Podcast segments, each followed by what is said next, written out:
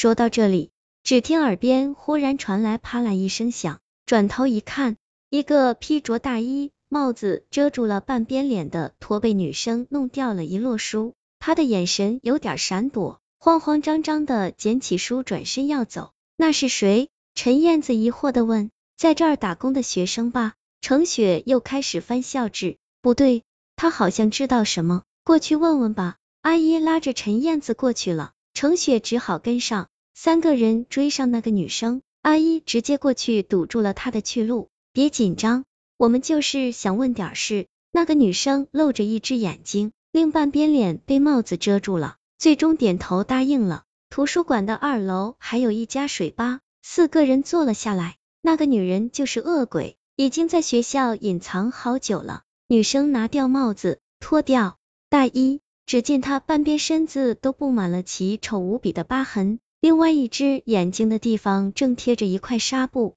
他苦笑着说：“我是唯一一个死里逃生的，结果身体也变成了这样。其他失踪的女生都变得血肉模糊，看着触目惊心的伤口，三个人都吃惊的合不拢嘴。”女生接着说：“那个恶鬼需要换皮才能继续在这世上存活，并且永葆年轻。”皮肤才不会老化，而所谓的换皮，就是那些年轻女生的皮肤，他会把皮肤剥下来，拿到杆子上去晾干，最后成为薄薄的一层皮，然后将这层皮套在自己的身上，慢慢磨合，直到将自己原来的身体完全包裹住。他会经常把一个人偶带在身边，那里面放着风干好的人皮，好在需要的时候及时更换，如果更换不及时。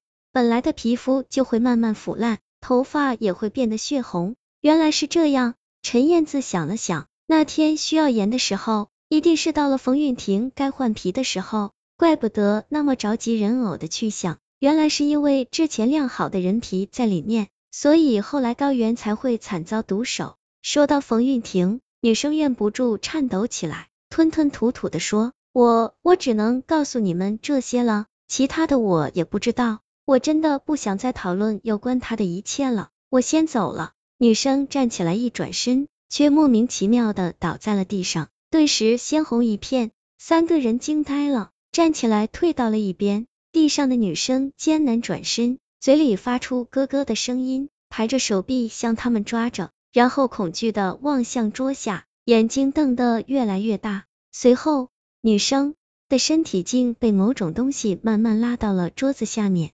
他在下面，阿姨拉着两个女生退了几步，冯韵婷果然就躲在桌子下面。他把那个女生拉到身下，一边抱着脑袋血淋淋的啃咬着，一边对他们笑着：“快走！”阿姨拉起他们就跑。程雪稍有停留，只因冯韵婷张嘴无声的对他说了一句：“下次见。”三个人漫无目的的跑着，直到累得气喘吁吁。这这样不行。陈燕子靠在大树上，我们知道了冯韵婷的秘密，她是不会这样放过我们的，必须得想点办法。阿义想了想，打出了一个电话，像是在联系什么人。等放下手机，他笑着说：“我有个朋友，他认识一个懂风水的大师，虽然不知道有没有用，但我们可以找那个大师问问看，意见达成共识，即便是希望渺茫，也要去试一试。”当天晚上，三个人出校门打车，直奔红海区那位大师的住处。